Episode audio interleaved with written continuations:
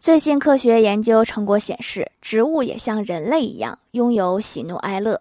比如有些韭菜觉得自己是股民。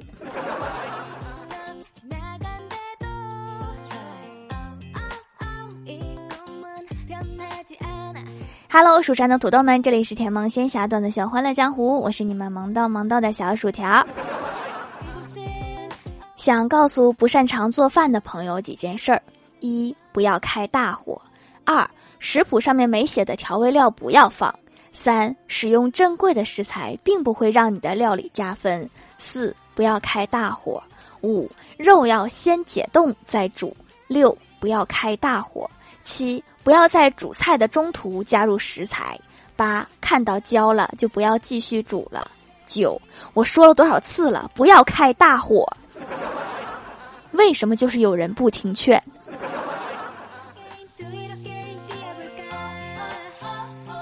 今天起床晚了，怕迟到，匆匆洗漱了一下，没化妆就往公司跑。到了公司门口早餐店，对着平时关系不错的单身老板说：“老板，等下送个牛肉面到我办公桌上。”老板仔细瞅了瞅，迟疑说：“你是薯条？你今天没化妆？”我点了点头。十分钟之后，我吃着牛肉面，突然发现里面的牛肉好像比以前少了很多，是不是牛肉涨价了呀？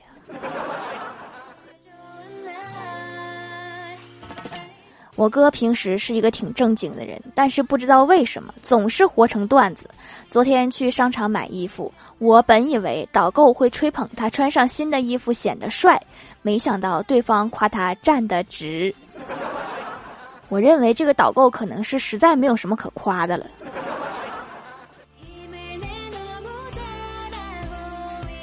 欢喜最近看小说上瘾，今天突然跟我吐槽说：“我跟你说呀，我刚才看了一个文，内容就不讲了，不是什么好文。这个作者是个文盲，全文的郡主写的都是群主，我往后越看越以为他写的是 QQ 王朝，里面有没有葬爱家族啊？链接给我，我也瞅瞅。”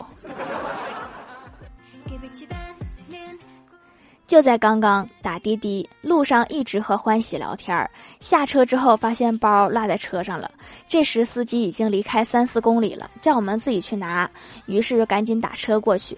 到了以后，师傅态度特别好，我也给了一百块表示感谢。然后司机很感动，表示要送我回来，我就愉快的答应了。路上聊得很投机，你没猜错。下车，我的包又忘带了。师傅啊，这次就不给钱了哈。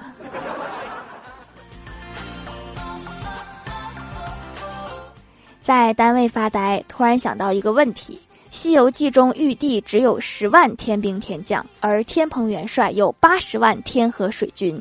天蓬元帅为什么不造反玉帝，自己做玉帝呀？正在网上冲浪的小仙儿回了我说：“因为他那八十万是水军。”哦，懂了。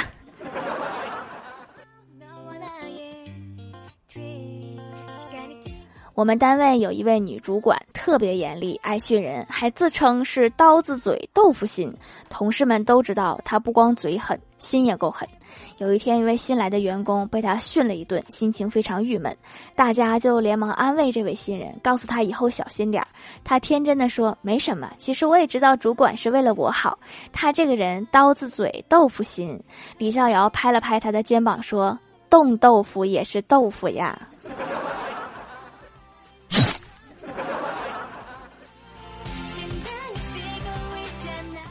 晚上，郭大侠一家坐沙发上看电视。郭大嫂说：“霞霞，你得了一种怪病。”郭大侠好奇的问：“什么病呀？”郭大嫂说：“你的手臂越来越短啦。我们刚结婚的时候，你的手可以环抱住我的腰的。”郭大侠愣愣的看着郭大嫂说：“有没有另外一种可能，是你的腰变粗了呢？”滚犊子！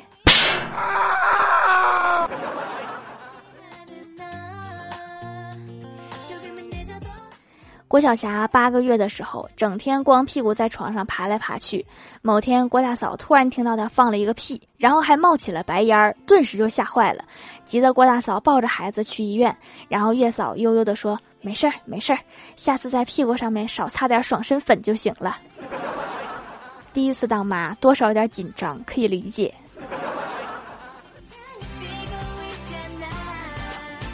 有一次出差，在候车室听到一个妹子对男朋友撒娇，说：“这个假期我真的是胖了好多呀，都胖了快十斤啦！从今天起，我决定每顿饭只吃稀饭。”结果过了一会儿，广播说：“请旅客们拿好证件，自动通过闸机。”那个妹子立刻对男朋友说：“我想吃炸鸡啦！”这个妹子是不是只有七秒钟的记忆？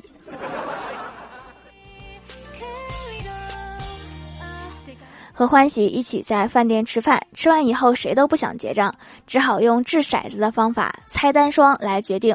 然后我就握着纸杯说：“好了，骰子已经在杯子里了。”欢喜跃跃欲试的说：“买定离手，你先来。”我思考片刻说：“我买双，你呢？”欢喜接着说：“我买单。”服务员他买单。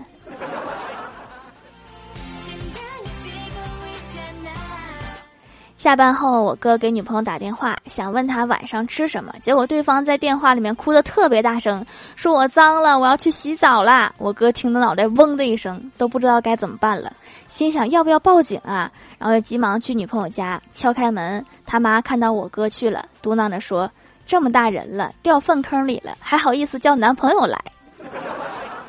确实是脏了呀。”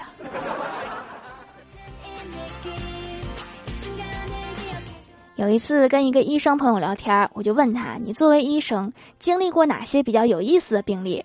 朋友说，去年有个病人是肺部隐球菌感染患者，我就纳闷为什么肺部会感染真菌。后来经过询问才知道，这个患者每次洗袜子之前都要用鼻子闻一闻，这应该是有什么特殊的癖好吧。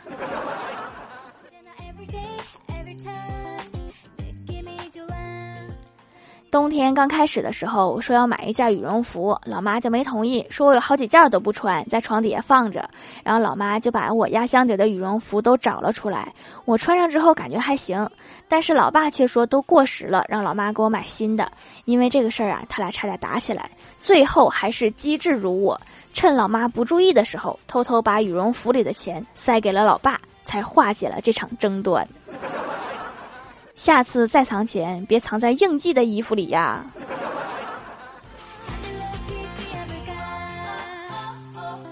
老妈煮了羊肉，让我看火，然后我去做头发。后来表姐来串门儿，非要让我带她打游戏。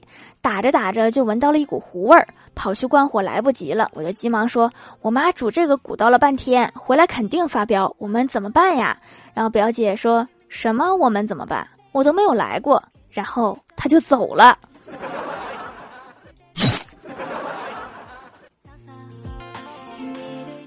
嗨，蜀山的土豆们，这里依然是带给你们好心情的欢乐江湖。点击右下角订阅按钮，收听更多好玩段子。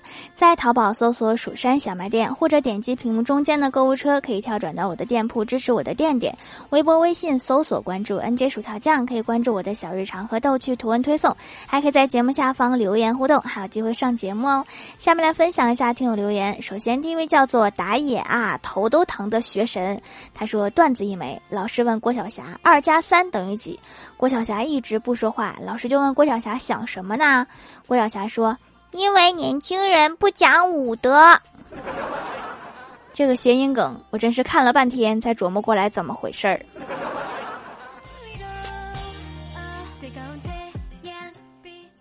下一位叫做射日李子，他说：“我是板凳嘛，潜水没气儿了，出来吐个泡。住，刚从神坑叫的坑里打地洞回来的土豆。”这不是李子吗？怎么变成土豆了？下一位叫做沙雕的一只山，他说家里养了一只小鹦鹉，那个鹦鹉伶俐的很，很会学人说话。有一次听《欢乐江湖》，鹦鹉也凑过来听，里面有一段是郭大嫂揍郭大侠的，郭大嫂骂道：“滚犊子！”然后我家鹦鹉就学会了这门新的语言。前几天家里来个东北的亲戚，亲戚见到我家的鹦鹉，就试着和那个小家伙打招呼，鹦鹉看了他一会儿，就说：“滚犊子！”这个鹦鹉真文明啊。那你让他学学我们的口号啊！蜀山派条最帅。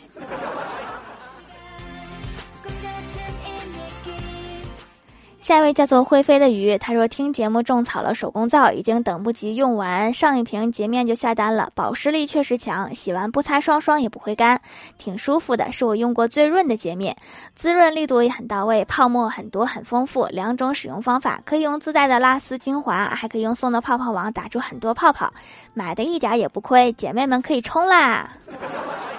其实我就很喜欢用那个泡泡哈，有时候还和我家猫一起玩一会儿泡泡。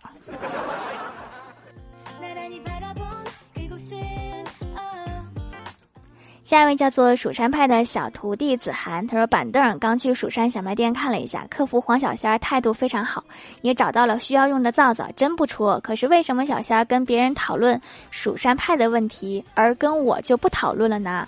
发现小仙儿说完每一句话都会加一个波浪线，是吗？我怎么没注意这个问题？他不理你，可能是忙着挖土豆去了。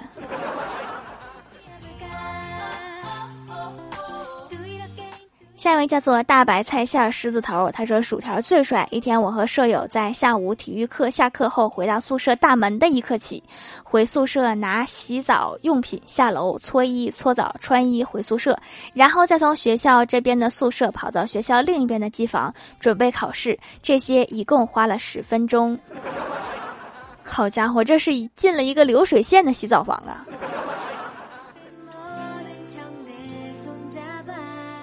下一位叫做小雨点儿，他说因为用化妆品不当长了一脸的痘痘，几天就会爆发一次，涂过药也没效。既然如此，就来试试手工皂。用着的期间没有爆发痘痘，本来的痘痘也在逐渐逐渐凋谢，不红不痒了，也没有留下痘印，挺不错的。现在还能买到真正的手工冷制皂，挺难得的。工厂皂在逐渐代替手工皂，制作方法也完全都改变了。不得不说，资本的迅猛扩张把天然的东西都给挤没了。下一位叫做薯条，我爱你 Y Y D S。他说：“条啊，你都好几期没有读我来，嘤嘤嘤，好伤心。来个段子，我在客厅抽烟，我抽的烟，我妈抽我的脸，我没跟我妈计较，可能我妈也有烦恼吧。”阿姨的烦恼就是你呀。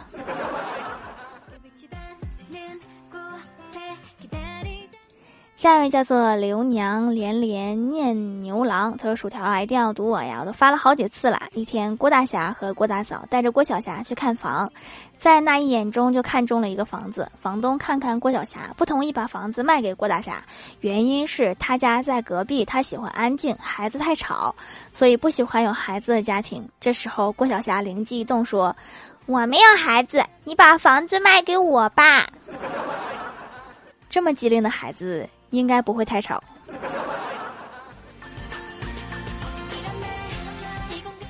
下一位叫做一个不知道昵称的九妹，她说今天去花卉市场买花，看上一盆杜鹃，问老板多少钱，老板说八十八。我说再去别处看看，然后我就去了隔壁，看上一盆差不多的，问老板多少钱，老板说一百二十八。于是我又回到了第一家店，让老板给我包起来，老板说一百二十八。我一惊，我问他刚才不是八十八吗？他说这不得跟上时代的节奏吗？好家伙，这涨得比股票还快！